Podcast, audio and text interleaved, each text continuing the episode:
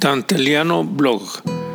Este es un podcast que presenta una lectura del blog de Dante Liano.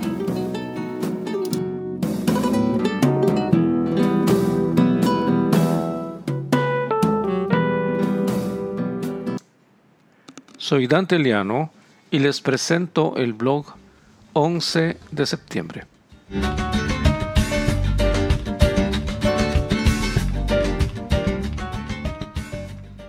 Vuelve la historia. Tiende a repetirse porque los seres humanos, no obstante los siglos, reinciden en sus mayores virtudes y también en sus mayores defectos. Admiran las pirámides de Egipto y al trazar una larga línea recta sobre el mapa, se recae en el esplendor clásico de Tikal o de Chichen Itza, de los mayas o en la perfección urbana de Tenochtitlán de los aztecas. ¿Cómo no quedarse estupefacto ante el columnado de Bernini en Plaza de San Pedro? Uno dice la humanidad. En el lado oscuro, César queda estupefacto cuando ve entre los conjurados a su ahijado. Goebbels lleva la mano a la pistola cuando escucha la palabra cultura. Campos de concentración y gulags no se justifican en pleno siglo XX. Hay un lado de la historia lleno de arte y poesía. Hay otro lleno de ignominia. Uno siempre piensa que le gustaría quedar del lado justo, junto a los héroes y a los santos. Nos advierte Primo Levi que no siempre es así, que no todo es blanco y negro. Hay una zona gris, aquella en donde están los indiferentes, los aprovechados, los disimuladores, los quitados de ruidos, los burócratas, los que dicen yo no fui, me lo ordenaron, y esa zona es amplia y vasta. Alberga a los cobardes que saben formar parte de una máquina de muerte y se mienten a sí mismos, disimulan, cierran un ojo y también el otro. Los que no intervienen cuando deberían, los que obedecen cuando habría que desobedecer. Aquellos que deberían exclamar con el escribano Bartleby, I prefer not to.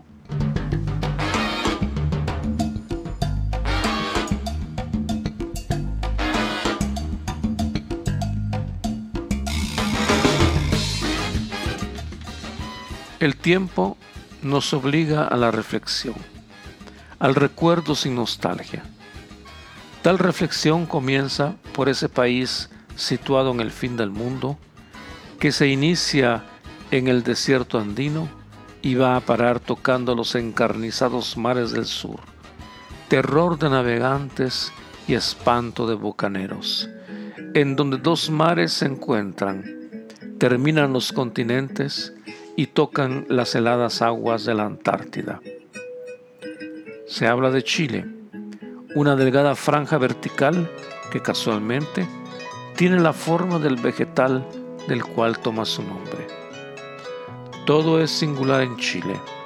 Su manera dulce de hablar el español, su variada orografía, sus ricas minas de oro, plata y cobre, su gente recia y alegre, su potente literatura. Chile está del otro lado de los Andes, si uno lo ve desde Argentina, y es como si esa columna vertebral que se alza hasta los cielos creara otro mundo, un universo aparte. De hecho, con Uruguay y Costa Rica, Chile fue durante muchos años un laboratorio de democracia, una excelencia en la convulsa historia de la América Latina. Después de la independencia de España, no faltó el dictador pintoresco, algo así como un requisito para ser latinoamericano. Don Diego Portales que obligaba a la población a hacer gimnasia a las 5 de la mañana. Pero después de ese oprobio, la vida política transcurrió en pacífica democracia, con la eterna discusión entre liberales y conservadores. Con esto se quiere decir que los chilenos no tenían la mala costumbre de sus muchos vecinos de América Latina, la de despertarse un día sí y el otro también con un golpe de Estado militar.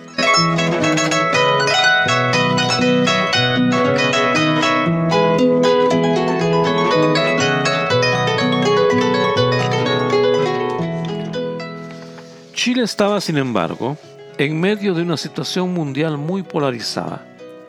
Hacia los años 70 del siglo XX, los Estados Unidos y la Unión Soviética habían llegado al punto más alto de su enfrentamiento imperial. Cada región del mundo era un cuadrado en un juego de ajedrez, en donde ambos imperios se disputaban minuciosamente cada peón, por las buenas o por las malas.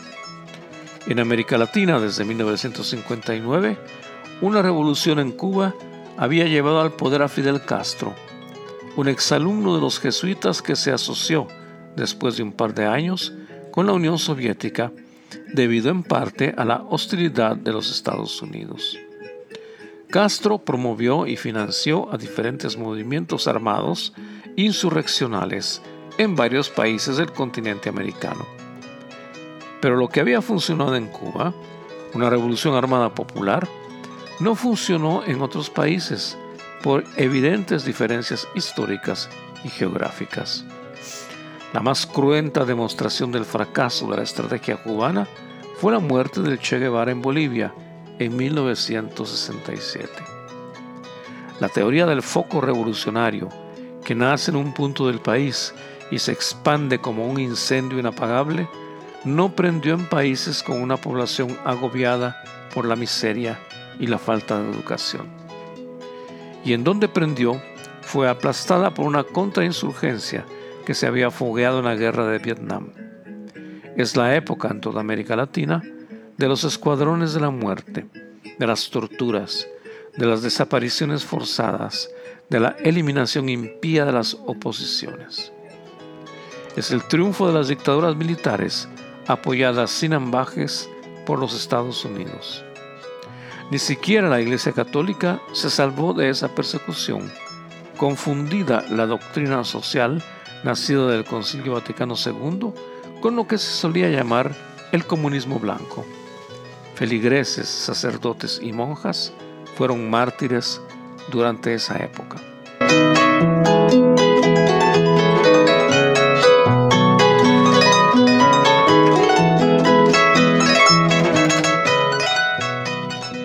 En tal contexto, como consecuencia del proceso democrático habitual en Chile, ganó las elecciones en 1970 el candidato marxista Salvador Allende, un psiquiatra bastante bonachón cuya finalidad declarada era llegar al socialismo a través de la democracia. Los ojos del mundo estaban puestos en tal experimento, novedoso y atractivo. En modo particular, los partidos comunistas de Europa comprendieron que el experimento de Allende podía ser una vía pacífica para llegar al poder, desmintiendo la ortodoxia revolucionaria que predicaba insurrecciones violentas para abatir a la clase dominante. Como suele suceder en tales encrucijadas, el panorama chileno se volvió, a medida que pasaba el tiempo, cada vez más turbio. Allende gozaba de un apoyo popular masivo y el entusiasmo y la alegría con que los chilenos acogieron sus reformas, la nacionalización de las empresas extractoras del cobre en manos de multinacionales, la reforma agraria, la reforma educativa, no les dejaron ver la magnitud de los enemigos que se habían creado. Los sectores juveniles se radicalizaron y exigieron mayor velocidad y extremismo en el paso al socialismo lo cual creó grandes temores en la clase media.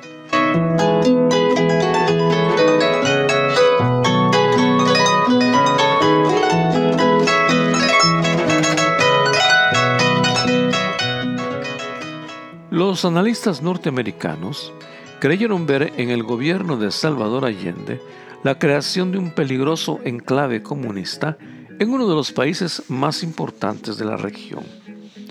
Como una anticipación del llamado Plan Cóndor, con que abatieron a las guerrillas de Uruguay y Argentina, con decenas de miles de opositores desaparecidos, encarcelados, torturados, asesinados, aplicaron esa solución al experimento chileno. Los camionistas protagonizaron un paro de, las carreteras que fue como una campanada de alarma para Allende. Los principales periódicos chilenos se pusieron al servicio de la oposición al socialismo. Una masiva campaña de desinformación creó el clima de terror ante la posible hegemonía del comunismo en Chile. Siempre hay un Caín, un Bruto, un Ford. El ministro de Defensa de Allende, Augusto Pinochet, tenía fama de apolítico y leal. En cambio, dirigió el golpe de Estado el 11 de septiembre de 1973, que acabó con la vida del presidente y con su experimento socialista. Ante el estupor del mundo, Pinochet dirigió una carnicería política, asesinando a miles de compatriotas y mandando al exilio a otros tantos.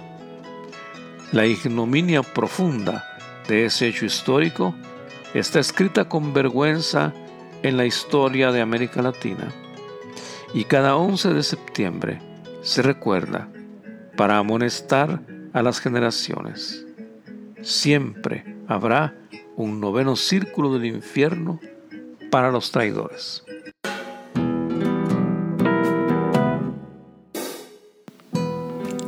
Han escuchado Dante Liano Blog, un podcast con la lectura del blog de Dante Liano en wordpress.com con la asesoría técnica de Jean-Claude Fondet.